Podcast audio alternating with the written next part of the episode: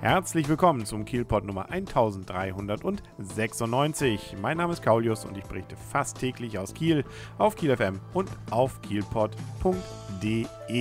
Wir haben zwar schon wieder fast Mitte der Woche, aber ich habe noch gar nicht davon berichtet, was am letzten Wochenende los war. Das hole ich einfach mal kurzfristig nach. Zum Beispiel hat Holstein Kiel immerhin in Stuttgart noch ein 1 zu 1 geholt. Man war natürlich wieder, das ist ja der Spruch, den wir die letzten Monate ständig hier haben die bessere Mannschaft, äh, zumindest laut den Berichten von Kielern, und äh, hat trotzdem nicht gewonnen. Man hat sogar noch einen Elfmeter verschossen, aber nun ja, immerhin ein Punkt hat man noch mitnehmen können. Und das immerhin beim VfB Stuttgart 2, die durchaus das Potenzial in der Regel haben, dort auch Leute dann zu beschäftigen und spielen zu lassen, die auch eine Chance haben, dann in wenigen Jahren mal in der ersten Liga zu spielen. Der THW hat es wie üblich natürlich wieder einen Tick noch besser gemacht. Sie haben nämlich gewonnen und zwar zu Hause gegen Minden mit 34 zu 25, sind natürlich damit weiterhin ungeschlagen und tatsächlich Tabellenerster. Das nächste Spiel des THW übrigens, das ist dann an diesem Mittwoch, den 9.10. um 20.15 Uhr, allerdings nicht in Kiel, sondern in Magdeburg. Aber das kann man ja, wenn man möchte, im Fernsehen gucken bei Sport 1. Und dann hatten wir am Wochenende ja nicht nur erstaunlich warme Temperaturen, die sich jetzt auch in den Beginn der Woche hineingezogen haben. Nein, wir haben ja auch die Eröffnung des Sophienhofs gehabt. Nun muss man sagen, der war natürlich jetzt auch schon durch durchgängig offen, aber alle Bauarbeiten, naja, ein Großteil der Bauarbeiten sind jetzt wirklich abgeschlossen.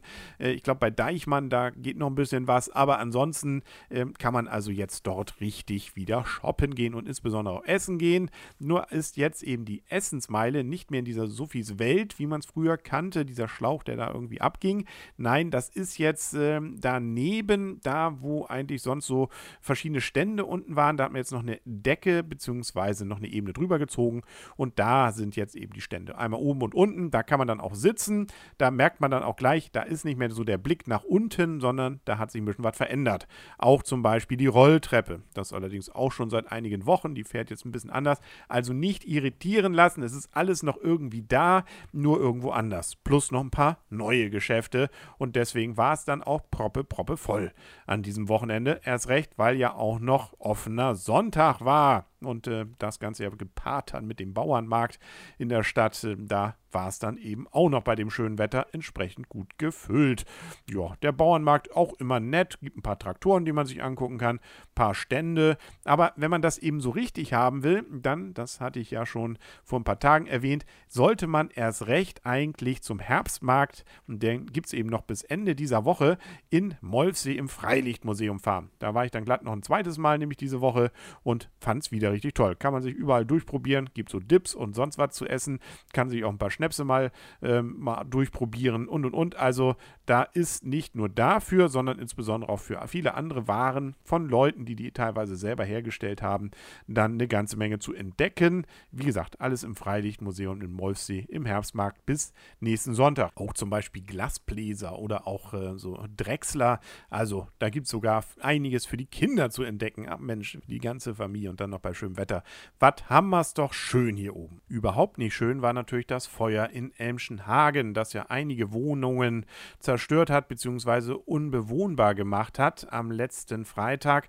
Ja, und nun sucht man nach Möglichkeiten, diese Familien, die jetzt mehr oder weniger obdachlos geworden sind, irgendwo unterzubringen. Und so heißt es hier auch bei der Stadt Kiel. Die betroffenen Bewohnerinnen und Bewohner konnten zwar vorübergehend bei Verwandten, Freunden und Bekannten untergebracht werden, aber nun ja, da geht es dann wohl auch nicht auf immer. Auch ein paar Hotels hatten da schon dann diese Person dann beherbergt. Die Stadt bemüht sich nunmehr jedoch in enger Zusammenarbeit mit dem Vermieter und anderen Wohnungsunternehmen, die Menschen mit Wohnraum zu versorgen. Dies gestaltet sich angesichts der angespannten Wohnungsmarktes allerdings als sehr schwierig. Ja, wir haben jetzt ja auch gerade mehr oder weniger Semesterbeginn.